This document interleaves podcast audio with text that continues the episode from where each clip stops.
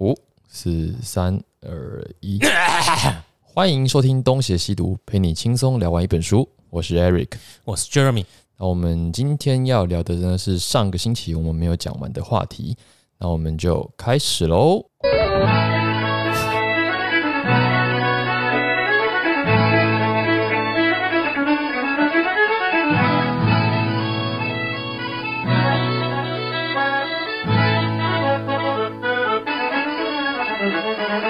刚才我觉得，其实刚刚 Jeremy 讲到的一个点，已经说明了这个问题，就是从部署大概就可以判断到底会不会发动战争了。刚才讲的那些东西，以目前的技术来讲，你只要有规模性的集结，都能够侦查得到。除了钢弹，再无他途。我哎，明年共产党政府干嘛做事这么拖拖拉拉的？比方说你家生第二胎的，第二胎我抓到，直接就渡过来当军人。我觉得现实最有可能的情况是，就是纯飞弹攻击，然后宣泄国内压力，就是他已经完全要北韩化，他不管国际了。但是为了自己不要下台，所以他也不会派兵。后来他派的兵一定是不是他派系的士兵，嗯，去死一死也没关系。这样他好可惜哦，他没有办法像刚刚我有讲到小布希去打个随便去打个战，打个阿富汗的，想要转移当初国内压力，伊拉克啊伊拉克，然后他他应该趁现在去。假装跟乌克兰是好朋友嘛？现在他应该帮助俄罗斯啊，也可以转内转开那个国内的压力。发现台湾有生化武器，为什么？就是如果是拿在中国来说啊，有会咆哮的武器，那我全部交出去。我觉得他应该去打的。我觉得中国很应该很适合去打乌拉乌克兰呢。你其实想想乌拉圭，再讲说有点远，是为了要宣泄一下国内压力。其实刚想问 Jeremy 的方案，然后我其实从几个路数就听到他判断起来就是。真的没办法打。就如果我是啊，对，就是如果你是，你都会抗拒打这个战役，因为我觉得你刚才的一个反应已经显示说这不好打。又买的就会成功了，为什么我要打？对，而再打的代价又很高。嗯，对。那其实刚才我快速的看一下后面，他就是讲弹道飞弹先尽可能的瘫痪，跟我们前几天就是录第一部分讲的是一模一样的，一定是弹道飞弹先瘫痪呃变电发电所啊，机场机场。然后有些主要的设施，还有这有一个负责侦测的雷达站叫什么？乐山是？嗯，葫芦爪长城雷达在新竹，在新竹。嗯，首先要先摧毁那个东西。那个雷达站据说是有美军在驻守的，真的？对，我同学去那边支援过。哦，我有没那个东西就是他当初卖你的时候是你可以跟我买雷达，但是你要操作有困难，呃，所以我会直接派人去操作那雷达。哦，算保固了。哎。而这还是这个东西，就算让你知道有这么好攻击嘛，嗯，它的硬度应该是非常高。不是，你就算打那个雷达，大家也知道你要打来了。对，你要先戳瞎我的眼睛，代表你一定要打过来，你才先戳瞎我的眼睛啊。哦，所以你的意思是说，这个东西它本身也有诱敌的功能。那个长城雷达厉害的地方在于，为什么美军不让你完全可以操作？嘿，现在我不知道情况。当初卖的时候，在零八年，阿扁那时候买的时候，左右是这样子。因为那个长城雷达的预警范围是四五千公里吧，四五千公里很远呢。所以意思说，你就算想从新疆起飞飞机来台湾轰炸，他可以抓得到。所以你部队在集结，我硬知道。那我已经知道你要集结，我就会有所准备啦。对，这时候你再打我的雷达就没差了。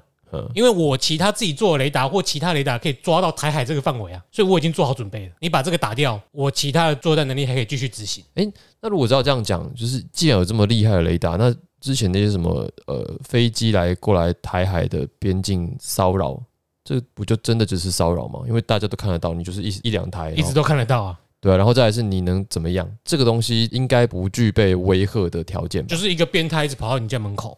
就这样，没事那边看着你，就这样。我我当兵的时候，他都已经飞过了，常常飞过。我看到那红点啊，对，就他没进你家院子，你也不能怎样。嗯，所以他纯粹就只是骗民众，骗不懂的这样，就是威胁你。嗯，你看啊，给我哥来啊，他来一次很麻烦呢，就要出起来一次应对。你说国军要应对？对啊，比如说包括那个炮弹要对准他是。没有飞机起来，先威吓他，问他一下你来干嘛？赶他走。中华民国空军广播，中华民国空军，我你已入侵我中华民国空军的 A I T C 识别区，是不是不之类的？哦，所以他们的飞行员就会听到这一堆。对对对对他们也觉得很腻吧？他们有时候也会呛下一下，嗯，早就给拒绝了，什么之类的。嗯，但是如果其实这样继续飞下去，然后我们的战机又能一直买新的话，是有利的。因为苏联制的发动机，俄罗斯制的发动机寿命一般来说是美制的一半。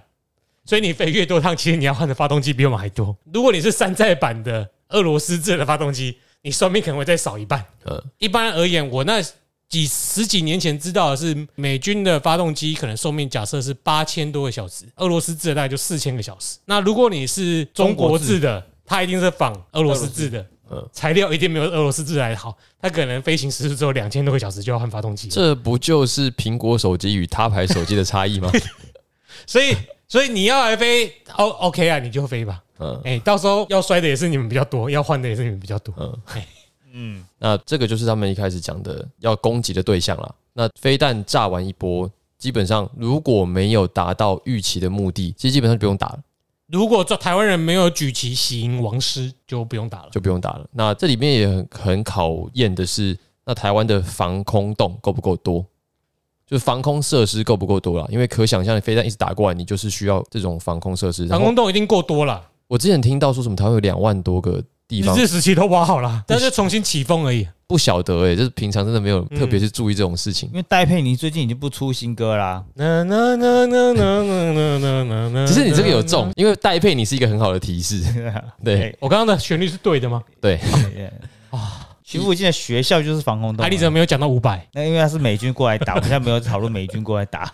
阿 姨就要发射防哎是防空弹吗？空气 gimbal，那是美军的故事。哎，你们以前会关注这种事吗？我是我是真的等到最近我才知道说，哎，有这么多的防空设施。可是你以前去活动中心的时候，不会看到这是灾害的时候底下有防空洞或者有地下室？没有啊，国小有，因为我的国小有。嗯，我们两个不同，我们国小也有。你说光是国小里面就会有自己的？因为我们两个的国小都是百年。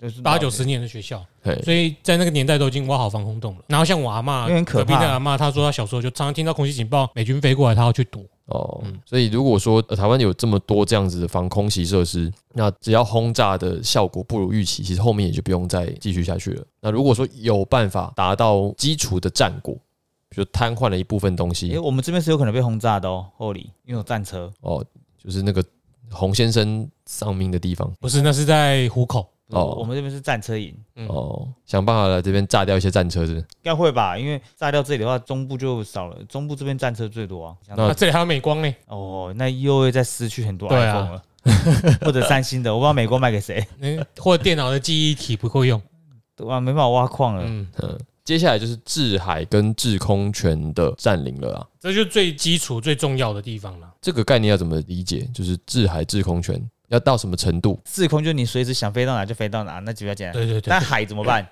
没有，其实最重要的是制空权。当你有制空权之后，你就很容易有制海权。如果你完全百分之百掌握你的制空权，对方就不敢把船开来开去，因为随时可以看得到，随时可以攻击。对啊，不过有制海权就不一定会有制空权。它两个冲突哦，就是制空权是最重要的顺位了。对，像我们现在一直在发展不对称作战，就是不断的生产飞弹。什么陆基型、暗制型、什么潜射型、空射型，嗯，就是为了要让台海不要有百分之一百的某方面，就是让他们百分之一百掌握制海或制空权。这边的制空权要达到完全制霸的意思，就是说战车一开出来，马上被发现，马上被歼灭，被打爆，被打爆。船一开出来就被打爆，哎，然后部队出来就被发现，就被打爆。哦，那个是美军在做的事情。所以不对称发展是讲说我们放舍弃了一些项目，我们没有舍弃。我们把重点摆在飞弹这个项目，因为飞弹对我们而言成本很低。嗯，你船开出来，OK，你你什么零五三型像零五二型像下饺子一样一直下，你有一千艘的驱逐舰好了，嗯，全部都来打台湾。我两千枚的鱼叉飞弹、熊二飞弹、熊三飞弹，我就狂射飞弹了。嗯，哦，我射飞弹出去没命中，对我来说我就烧钱而已啊。嗯，我人没事啊。问题是你如果一烧舰沉了，你上面是一两百名的官兵。你没有人再去开船了啊！如果你不敢开出来，就代表你也只能跟我用一样的做法，那就是飞弹消耗战。那很简单，那大家不要开船出来就好了。对，那大家不要开船出来，你就不会来打我啦。因为你没办法登陆啊。那我守方我就占优势了。哦，哦，这样真的浅显易懂哎。对啊，啊，像我们的防空飞弹也是啊。OK，你有一千架苏凯好了，最先进的，嗯，我就生产一万枚的防空飞弹，嗯。我十枚追你一枚，怎么？只要我的雷达不要全部被你戳瞎，那一万枚可能有高层的防空飞弹、中层的防空飞弹，最后还有野战防空飞弹，我就全部都部署。你也不敢飞过来我领空，你不敢飞过领空，在你也没有制海权，你就没永远没办法攻到台湾。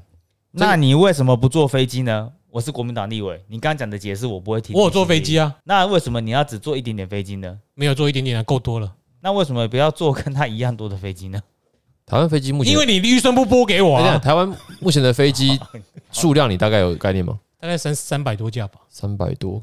刚才我我讲那个数据里面能飞过来的，我那年代了。我现在重新点一下，F 十六目前大概一百一百五，后来又要再买 F 十六 V，然后中间又掉了几架，先初估低估算两百架，然后换向有大概六十架，买六十架，可是有一半大概不飞了，两百三，然后在金国号也大概一百多架，嗯，所以大概三百多架。然后主战的刚才讲到的那些什么歼击的，大概是一半的话，大概就是四百到五百左右。对啊，就其实如果真的能调动了，大概就一比一或者是。可是因为我们是守方，嗯，所以这样的数量也够啊，不算少了。嗯，重点是在地面上不要被先被打掉。对，然后再来是有一个概念，我觉得刚刚小太阳可能不一定知道，就是虽然他们的飞机先进的是可以躲飞弹，可是去追击它，跟它过来我们去射它，那是两个不同的概念。你懂我意思吗？今天假设它往回掉头，它要离开飞弹的射程。要甩掉飞弹，那个对先进飞机来讲应该是容易的。你可能躲了一两枚，你就没有油再继续轰炸台湾了。我的意思说，他现在假设要往西飞，哎，要回到基地，要甩掉飞弹回基地，那这个可能做得到。可是如果今天你是往东开，你是往台湾晋级，然后你要面对那个飞弹打过来，这两种是不同的方向。那你都飞过来，然后飞弹要打你，你不被它打到，那个是困难很多的。还有一个就是，当你开战一两波过了之后，你在中国起飞，我就可以用增程型的防空飞弹打你了，因为已经是开战状态了。如果你金马还没有拿下来，我金马的防空飞弹也可以直接打你了。就是你现在不讲武德了是吧？嗯。那你起飞瞄准打，因为台湾也有这种中长程的射程的，就算你把你的基地放在安徽，也还是打得到。嗯，我不想说有点期待。因为我不需要上战场，所以我还是比较期待。而这个是就是目前的武器大概可以做到什么程度啦？最近这一几个月，重点就是台湾不断的在生产各式的飞弹啊，包含防空飞弹、反舰飞弹，还有就是巡弋飞弹。嗯，就那种增程型可以直接攻打对方的目标的，可能到一千公里之类的，可以要直接飞到你的政经中心去打你重要的军事据点。反正对我来说没什么损失嘛，我打个飞弹过去不中就算了，我不会派人过去空降打你，我就直接要扰乱你。可能集结部队能力，让你可能你内部的明星有有影响之类的，那对我们来说成本很低啊。所以真的干起来，表示台湾也有对陆作战的时候，那个对他们来讲也是蛮头痛的了。然后再来是，我记得台湾有那种一台战车，不是那种大炮战车，是指说车上装着飞弹的那种车子，就发射车啊。对，那那种应该在台湾也是数量不少嘛。很多都是用这种方式。那个是拿来对付飞机的，有防空型的，也有反舰的。那那种是不是？机动性比较强，因为它就是对对对开出去，那不是固定阵地的，那可以随时各个先是跑来跑去。哇塞，那所以它很难找到你啊。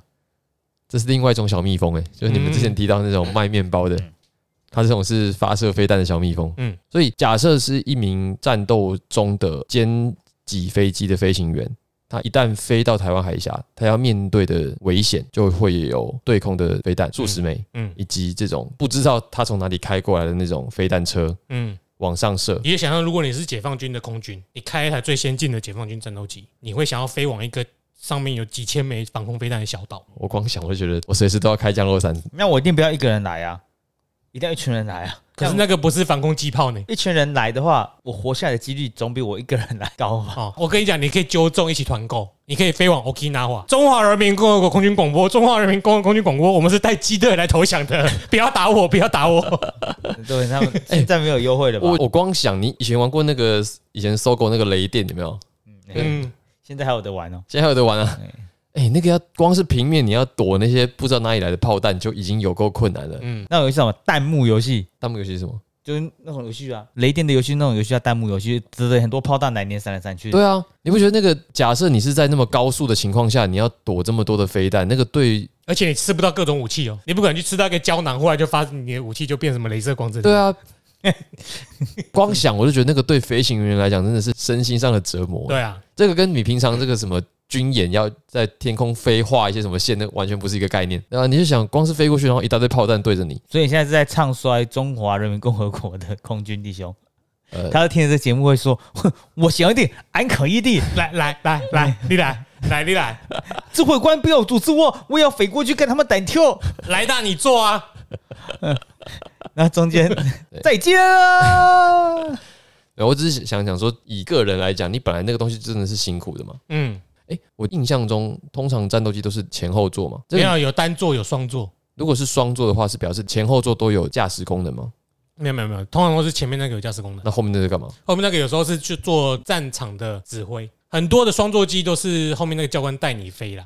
哦，不不是像那种，啊，有一种是战场指挥，提供数据。对，比如说你是一个机队出去，然后就一个人要在那边后面就是负责调度什么，在速度这么快的飞机上调度，没有，你要你要注意哦，真的是你说你要揪人飞去台海，他们彼此看不到对方的。没有人会并列飞行飞来台湾的，嗯。嗯，大家都是在市距外之类飞过来，所以那个是要到战场控制的哦。就是其实很多战斗机现在都有不同的功能啊，像我们的 F 四六改装成侦察机啊，去拍照的。哦。嗯，双座跟单座，单座会比较我推测没有完全准，会比较偏纯战斗。这个是关于制空的一些问题啦。嗯，那再来就是登陆的问题。好，假设真的很顺利，海军过来。上次我们有提到哪些港比较适合的吗？假设真的要派登陆舰登陆的话，哪些地方你会选？关渡平原啊，关渡平原，嗯，关渡平原，你说台北那个？对啊，台北港，嗯，然后还有吗？台北人会喜迎王师啊，希望我可以巩固战果。你说的登陆站是指阿兵哥要 高美湿地哪地方哦？对啊，哦，台中港高美湿地，高美湿看起来平平的，是认真可以吗？我不知道哦，哎，不是说。作战的时候是先从河道开始吗？对啊，所以关渡那边从淡水河沿岸，所以我们这边基隆河啊，应该是河道。参加过演习的是，就是那个刚刚那种飞弹车都会架在河道。嗯，那因为预测是中国人会从河道进来，然后那边战斗，先把河道那一片清空了，然后他们要从那个才从河道才能够深入台湾深处啦。嗯，对，刚刚讲的台喉咙。台北台，所以它到，所以不一定那么大的平原。其实那个大安溪一直往里面的古关那个也是啊，大甲溪，对，嗯，这几个也是。而且出海口也比较容易有沙滩堆积。对，还有高雄，我不会登陆高雄的。为什么？我会在在你北部之后开始征兵，然后再慢慢往往南打。不是，可是我说就史称浊水溪之意。哎，不是，高雄会，你会你会找到一个在野将领。智商一五七，我跟你讲哦，南部我熟的啦，什么之类的，派下去。然后在浊水溪的两岸都是那个宣传车。我预测一个礼拜我就攻占台南、高雄，只要你给我两千赤兔马。我们先不考虑这个，有人背骨啦，对背骨。先不考虑光荣版的台海争霸战，对，就是我们先考虑。它魅力值很高哦。我们先会点到女兵哦。我们先考，我们先考虑的 他妈的，我们先考虑这个具体适合登陆的话，就是这三个地方。哎，那高雄是为什么不行？也考虑民情啊，我真的考虑民情啊。南部人比较彪悍啊。哦，也是。而且台北是政经首都啊，然后很多战力集中在北部啊，北部军区啊。哎，除了高雄，除了屏东那边算不算独立出来的一个地方可以登陆？也算吧。所以高屏还还要分开来看。没有没有没有没有，应该是合在一起的啦。嗯，哎，因为屏东高平溪就是一个出海口而已啊。那三军演练的地方在南部，他打那边不是很累？基地在那个屏东啊。可是南部的好处是装甲车比较容易作战，因为比较便宜。哎，云嘉云嘉南平原。可是我打是考虑民情的，就你觉得会遇到很多阻碍？我要赢的前提情况是喜迎王师啊，就是喜迎王师的几率越高，我打会越顺利啊。嗯，所以我就不会忽略到地形。相较之下，北部比较容易喜迎王师。那思考也是这样吧？我不应该打好打的，因为打好打的难打的地方的兵就还在啊，他就过来打我啊。嗯，我应该要挑的话，因为。我是中国人，我我先预设这场要赢嘛。废话，每个人都要打会赢的仗。我要打就要打那些难的地方，把难地方干掉，接下来就全盘通吃。没有没有没有，这个话不是这样讲，因为他们现在困难的是人多是多上不来，所以照理来讲应该是找一个最容易登陆的地方建立据点，嗯，这样才能保证他们的登陆舰可以轮番这样开过来补给。然后这样这个思维就。以中法战争的情况来说，当初法军登陆台湾是从基隆跟淡水两个地方，对，两面夹击。呃，就是这两个地方，就是刚刚是北边的两个重要。对对对，就是要直取台北府城。所以你刚刚讲说先打南打的，我为什么要呢？我总体步兵的数量多你很多。我觉得要打台湾，你要先建立一个据点，对啊，后面慢慢补上来。你先去打南的，你可能在登陆的时候就被他击退了。可是你刚刚有提到说，呃，会遇到反击，三个地方附近都有这个部队。啊，嗯。实际上是有吧，我记得关渡那边就有一个，关渡是理论上是最猛的，就是要守卫总统府的部队啊，指挥部啊，最多丑闻的地方。是吗？关渡指挥部，我不知道哎，有一些霸凌的事件还有很多，上到那边不是虎口那个，虎口那是最有名的，我是出产过最有名的人。啊，但是最黑的关渡。有一些黑的啊，啊虎口对面也是最有名的嘛，对不对？基地对面。啊，没有啦，那个是倒挂出 哦，靠腰啊。啊，如果中国人，你要告诉我们你们想从哪边上岸啊？麻烦你一下 啊，那来五星留言啊，我们告诉你推荐你到哪里登录比较好。哎，可是他告诉我们，那是他们想从哪边登录吧？对，我们反应可以上。所以，所以如果就分析的话，台中应该是最平均的，登陆上遇到的阻力也是平均的。然后，如果是遇到部队的反击，台北那边应该是最猛烈的。但是遇到民间的反击，南部是最猛烈的。就是南部应该最团结吧？如果让你选，你宁愿选择最猛烈的部队，也不要选择最猛烈的民兵。对，就是你先把台北的这些武装势力圈先瘫痪了，嗯，你就会遇到一群喜迎王室的人。对，民兵想要变强，数值点比较快，是不是？升个三级就变强了，就觉得保卫的意志会比较低迷。嗯，你刚刚讲那个，你就选西班牙那那个村民就好了。但很有可能台北人说，我们自己人是很有很很有可能。我总觉得双北市长会在就是中央下达军令的时候，他们就会另外生出一套规则来。他每一个规则其实背后是一样的，跟中央的说。虽然中央宣布戒严不过我告诉你了，我们还是要保佑啊自由跟人权啊。对我软封城，哎，进来的人哈，我们一律啊，不管谁，我们都会发给他一些补给品之类的。软封城。阮风城，龚肖维就是这个，对不对？哎，两肖维啊！我觉得他们市长会就是有自己的一套。现在这科黑真的是 科黑。然后中央说，我现在开始宣布戒严，然后会出来抗议，说不不准戒严。什么？我们提倡的是啊，大家晚上不要出去啊。嗯，这不是戒严，是不要出去。嗯，是是那个软性的。对吧？他最近不是在说软封城？对，软封城跟什么三加四什么鬼的，每个大家都是一样的。所以我打台北，我就会软性登陆啊。嗯，软性登陆。我我用走的，不用跑的。哎，不过讲说实在，真的到这一步哦，损失都可以想见的。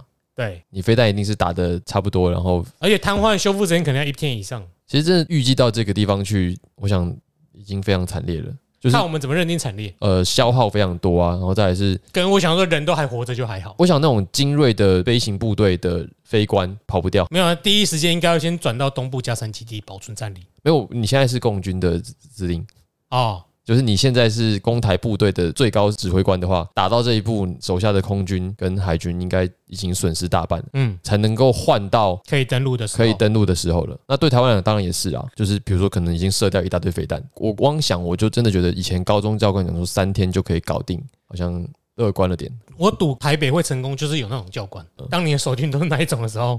他一定会努力促成三天攻台成功。而且我记得以前在上海真的有遇到一些退役的将官，真的都对国军非常没有信心，因为他们以前就是割草长大的。他被有信心的人都 fire 掉了，对啊，搞到不想要留在台湾国军。孙立人是最会作战的，都被软禁了，对不对？真的，就是在孙立人不是有抱怨什么啊？他有抱怨过什么？国民党政府的？他有抱怨，后来也都没用吧？就是一个受美式什么西点军校毕业的回来，还不是被黄埔军校干掉？所以讲到结论就是。他们在这个书讲到说，台湾唯一会输的可能就是一个，就是一群怕战争、怕的要死、想要投降的人民，选出一个马上就想投降的总统，跟一整个都想投降的立法院。所以一旦看到解放军要攻击，就马上要认输。这句话太个人意志了吧？不过你这样讲，是不是我选台北是有理由的？符合他的观点，他会觉得战斗没有意义，我们能活着比较重要。嗯，就是把理性来说嘛。干嘛要战争？战争要死人的。对啊，不要战争，不要战争。人是动物，目的是要繁殖。你知道我跟陈佩琪多久没做了吗？那，工人要工作要交给你们啊。明明 是那一个啦，比较好看，也比较年轻，对，还能够生育吧。这边就会有一些谣言，就是才会放谣言说，只要缺水、缺缺电，台湾就死定了。嗯。或者说这个解放军行动超快速，我们的草莓兵呢只能抱头鼠窜，或者说呢才需要资讯战，相信呢弹道飞弹呢一颗就可以炸掉一座机场，台湾飞机只要上天就会被击落，解放军呢在大海可以来去自如，然后另外才会有一大堆统派的军迷告诉你中国弹道飞弹无敌，台湾的就垃圾，这是他们这本书的结论啊。我只想要统派的军迷会说啊，这是奸计。啪嚓啪嚓，这是轰击！嚓嚓嚓嚓。呃，当然，因为这本书是就是在告诉你说，基本上台湾由于有目前的配置弹幕游戏，对这些部署，嗯，加上我们对于解放军的部署配置也不是完全不清楚。你说他们有没有极机密的我们所不知道的事情？搞不好有，就钢弹那一种的。哎，钢弹的话，不然他的那个军队位置最近都被 Google 公布了。如果有钢弹，那另当别论。哎呀，对啊，要在大海中来去自如。他们有一个人应该很熟，叫 Arthur Curry 吧。啊，是谁？Arthur Curry 就是亚瑟·科瑞是谁？呃，He can talk to fish，海王哦。在大海中来去自如啊。他们他们那个可能原来海王是说中文的，他们 他们那个可能是 The Boy 里面那个跟鱼做爱的。对，反正就是就物理事实跟配置来看，你要打台湾本来就没有这么容易啦。嗯，那除非台湾所有的人都不想打，否则作为解放军的司令，都会认为这是件苦差事。就算会赢，你也不会想打没有把握的战争。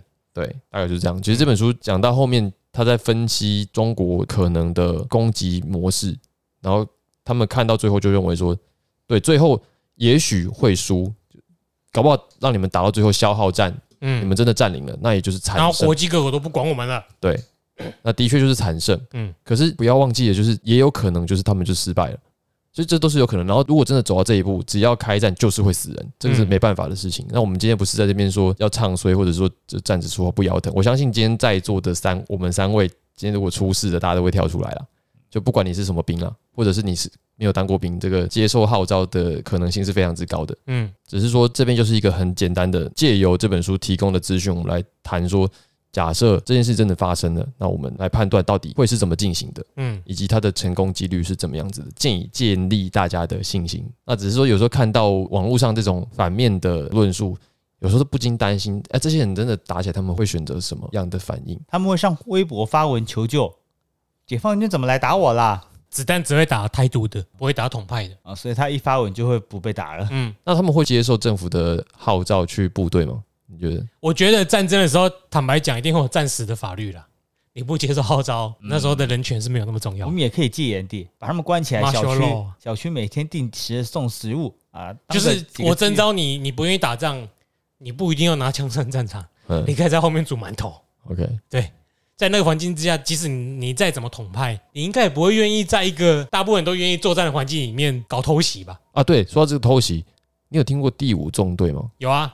到底什么东西啊？他赵少康就是第五纵队啊。他一直提到第五纵队，可是我对这个不了解。第五纵队就是一些在岛内搞破坏的人，就是各种各样的跟对岸相呼应的那些人。内应，对，是明的或暗的都有，不一定是中国人，也有可能是台湾人。对，呃，所以我可不可以这样理解？就是说，在关系最好的时候，就有可能有很多人，很多第五纵队的人，嗯，已经到台湾来了。就他可能生来就是那个叫在地协力者。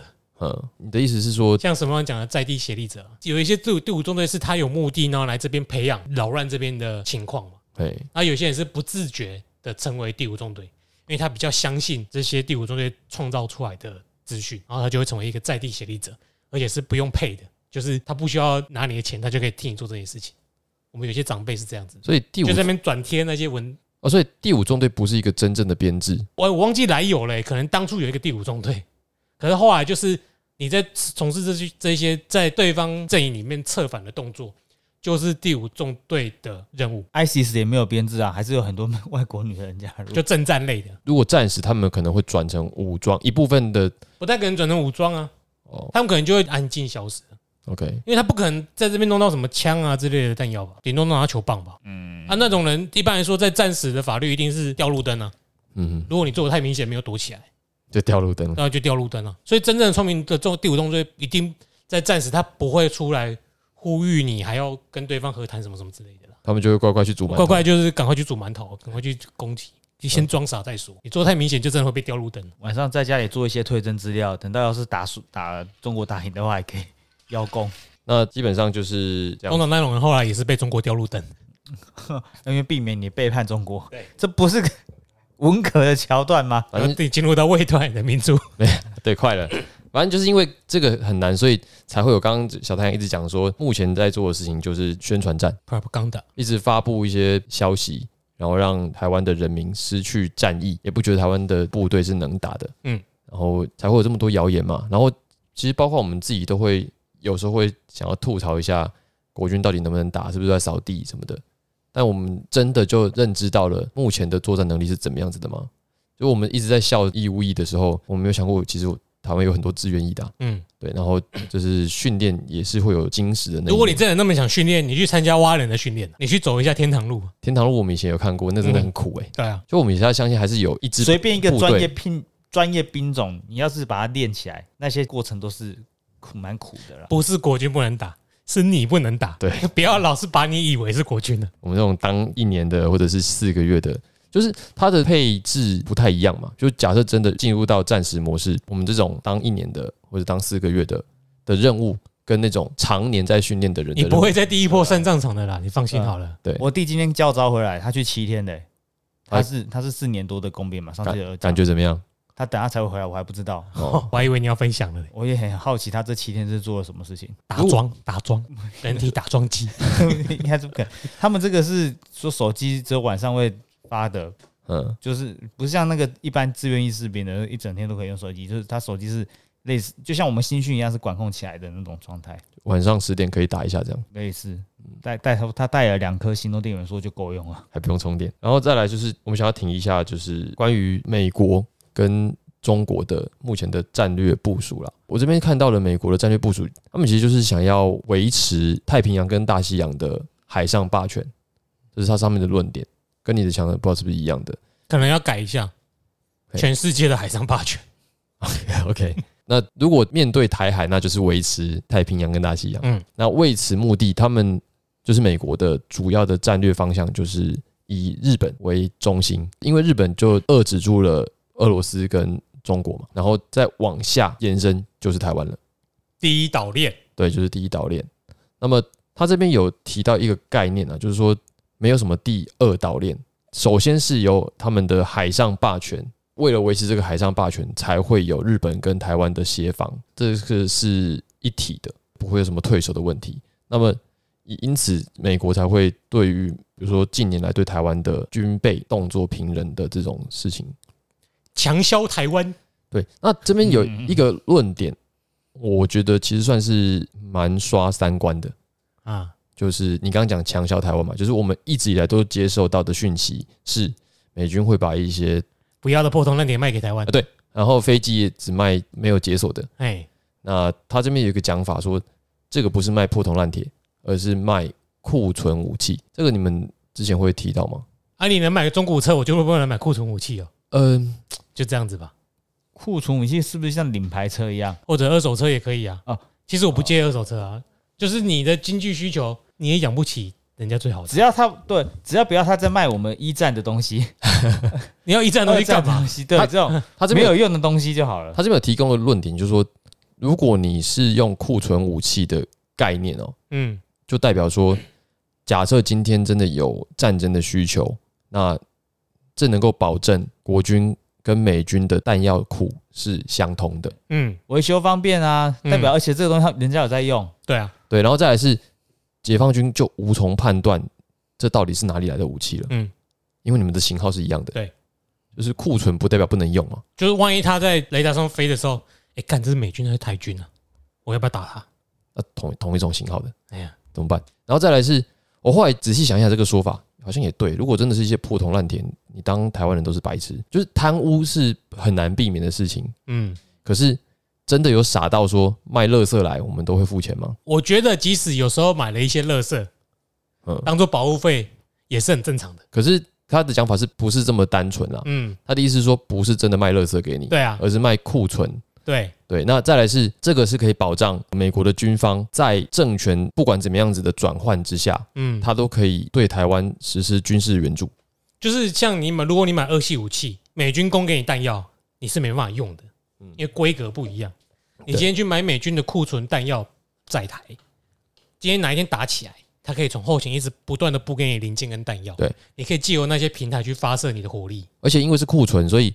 就算今天选出一个总统是亲中的，嗯，那么美国的军方一样可以军援台湾，嗯因为如果只是库存武器，是不需要通过美国总统的同意的，嗯，所以这是他们的说法啦。那我觉得这个说法跟以前听到的那就完全不一样。那有没有负面的影响？好像也是有。他说卖这个东西给你，同时也是要遏制你发展到足以去攻击中国的军事实力。对，就是我不希望你太强。然后，可是我也不希望你太弱，所以最好的方式就是由我来控制你的武器发展。对，到这几年才比较有点不一样。然后也开始视台湾为一种军事伙伴，可能有一些发展的现象，这个我不是很清楚。这个你可能比较那就是要把台湾当做一颗棋子。对，我们是视自己为主权独立的国家，我觉得这跟全世界在当我们也慢慢察觉到台湾的存在，它的活用空间就更大吧。所以如果说棋子的话，哦好，当棋子是为了要牵制这个亚洲地区的情势，可是另外一方面你也可以想啊，我们现在是个国际受到瞩目的国家了，更多人知道我们是干嘛的。那既然它是我们是同等的存在，保护它是基本道义。这样想也是一个很正面的。虽然为阿 Q 啦，我一直不觉得棋子是负面的，对对对，嗯，被人家当棋子是人家看中你啊，你有利用价值吗？如果你连其实都不是，人家会在玩游戏的时候根本不把你放在眼里啊，嗯，他根本不会考虑你啊，你被吃掉了也没差，对啊，那代表我们这个国家存在对很多人的生活或者很多世界。你回到岛链问题，我我相信它里面应该会提到，就是说为什么台湾这么重要？嗯，即使有个第二岛链好了，要退到关岛、夏威夷线，那个岛链其实大部分有跟没有是一样的。你以第一岛链来说好了，解放军的航母跟潜舰。要出第一岛链，一定要通过台湾的南端或北端的海域。对，台湾的南端跟北端很狭窄，嗯，所以很好守。你只要看住这两个地方，你就可以扼住解放军的潜艇或航空母舰，直接一路畅通到太平洋。你就要退守到关岛或夏威夷，南北面都是海啊，他怎么溜到西海岸去？他根本不知道啊。就是玩游戏一样嘛，你探出头，我就知道对啊，你只能从那边出来。你刚刚讲南海，就是说因为东南亚国家海军。或者整体军事实力没有一个比得上台湾的，所以其实也需要台湾固住南边的海域。哦，这个是另外一个重要的事情。基本上看起来，美国的算盘大概就是这样子啊，就是通过日本跟台湾来围堵。对，那越南相对来来讲，对当时的美军来讲就没有这么的，他也不够有钱啊，不是这么的重要。他重要只有越南咖啡了。其实越南人非常讨厌中国人，开战的时候他们会说不定想吃点豆腐。现在关系都不是很好。哪一边的越南的哪一边讨厌？整个国家讨厌吗？你去你去问一些越南的新娘们，每个都不喜欢中国人。这讨厌某个国家，不是前几天才做出了世界的新的判比吗？是吗？我没有看结果啊，就有新的讨厌，就是当那个全世界你听到某个国家，你是会反感的。有新闻这样，我不知道，我知道，我对我没有看数字，我对这越南新住民是特别有好感啊，这不错，是很好的票仓。你们那个妇女部主任要不要提拔一下越南的新住民？我我以为是印尼的，你是走越南路线的哦。我走台湾路线的。好，他这边还有提到东南亚其他国家，还有最主要的还是印度。莫迪，莫迪。对，印度基本上就是采取一个也不跟你们混，但是我就是要维持我印度周围的一个霸权的状态啊。然后现在也很不爽中国。也对，所以对中国来讲，因为你接壤的土地太多了，然后你跟附近关系也不是很友好。嗯，那么。中国的战略到底是怎么样子？我们一直一直都觉得说，呃，中国是一个攻击方，没有书上讲的，中国才是守备方。嗯，中国实际上要面对的是来自俄罗斯跟美国的威胁。刚才 Jeremy 不是有提到潜艇？嗯，中国目前想到的可以针对美国的武器就只有潜艇了，所以他们的打法基本上是用航母去掩盖潜艇，而不是用潜艇去掩护航母。反过来了，这当然是他这本书的一个假设啦，又或者他的论点。我们都一直认为中国是现在是大国，就是要吃台湾很容易，占领全世界迟早的事，要恢复大国的这种天朝上国的这种尊严。哦，没有，就是现在实际上并没有办法跟美国对抗，连要防卫俄罗斯也都是很危险的。包括中国的军方在看到美国对伊拉克吧的战争，他发现我看怎么军事实力差这么多。第一次的波湾战争啊，对对对，嗯。我靠，美国怎么可以这么快就瓦解了敌方的势力？所以他们就重新评估，就是两军的军事差距，然后开始闷声发大财。所以对中国来讲，攻击台湾真的不会是一个最主要的考量，最主要的考量还是防守。嗯，防守才是目前中国的主要的用力之所在。这跟你的理解是一样的吗？我的理解就是，他部队一直都不是要拿来对外征战用的。哦，就是一种宣传的武器啊。对外宣传永远是为了维系对内统治的手段。OK，嗯，好笨哦，好多中国人好笨哦，没有察觉到自己就被不是这个，当然是一这本书的说法，到底是不是真的，我们也不是这么的肯定，只是说确实有这么一个声音了。共产党就只能打国国民党而已啊，对，对外战争都没有办法有多大成果。而且你要想，就是他一个领土这么大的专制国家，然后要面对其他大国，他必然也是会啊，他在落实那个。范居的外交谋略了，他在远交近攻，所以他跟周围都守不好。对啊，然后他都拿钱去买通什么非洲国家、太平洋岛国。这是范居的吗？不是范居吗？那不是居吗？还是苏秦张仪？苏秦张仪是合纵连横。哦，远交近哦，对对对对，好。那看到这里，其实我觉得，如果我们先不考虑反面意见，那我觉得其实你看我这本书会对于呃台湾的防卫能力有新的认识，该有的认识，该有的认识，也我觉得不是说过于乐观，嗯，而是说要攻击任何一个地方，尤其是像我们这样一个岛屿，它本来就是会有代价的，那一定会有流血，一定会有人死，这是一定的，战争哪有不死人的？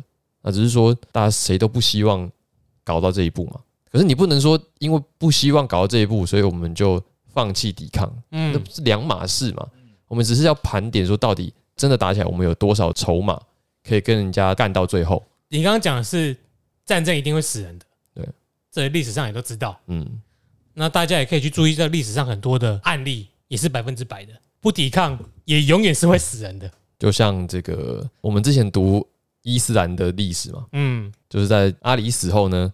他剩下来的这些部队选择不抵抗，到最后还不是一样被人家阿罗队直接投降的，到最后就是慢慢被凌迟致死。他这本书上有提个丘吉尔的话，嗯，就是什么屈辱过后还是得战争。那基本上这本书我觉得算是非常的好懂了，该有的料也都有。他告诉你我们不容易输，对，唯一会说可能就是你一开始就认输，那也就不也就是说告诉你看了这本书，你不要想说我们稳赢的，对，而是看了之后说我一定跟你战到底。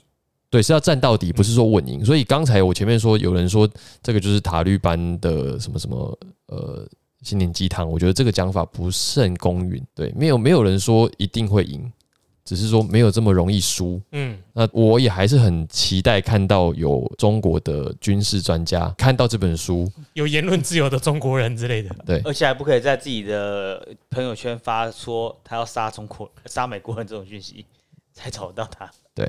那现在那个大翻译，对不对？我觉得如果你找一个相当了解中国军事实力的人来看这个，那同时能够提出，那我跟你讲，你不能找中国人。你为什么会有一个错误的想法，以为中国人就一定了解中国军事？哦，也是，中国人是最难了解实际中国军事的人呢。好，那就不要讲中国人，他们每个人都看到片面的图片。对啊，那就找一个你要了解中国军，你应该去问美国国防部长，他可能比中国人还了解。也是啦，总之就是期待一个了解中国军事实力的人，然后来看这本书，然后提出一个具有建设性的反对意见，这样就好玩了。这样他们还可以自己推的很开心呢，就真的讨论起来。对啊，我也不想要看有一些负面意见，只是说啊，就是骂说啊这本书没有必要看，或者这本书垃圾。我觉得这个 不具备参考意见，可能会有一些来台湾的外国学子也是一样是军武迷，他可能就对附近的国际形势比较了解，应该加减可以对话吧。只是我们不知道他谁而已，等他自己出来啊。好了，那这边这本书就聊到这里，我们今天就到这里告一段落。好的，塔利班 下去领一四五零。现现在的那个所有的这种类似的辩论啊，辩到最后就是好的塔利班，好的塔利班，这骂人吧？这是哪里辩论？他们这最后就这样啊。好的建筑工，好的粮草征收员，唯一支持高鸿安。好的塔利班。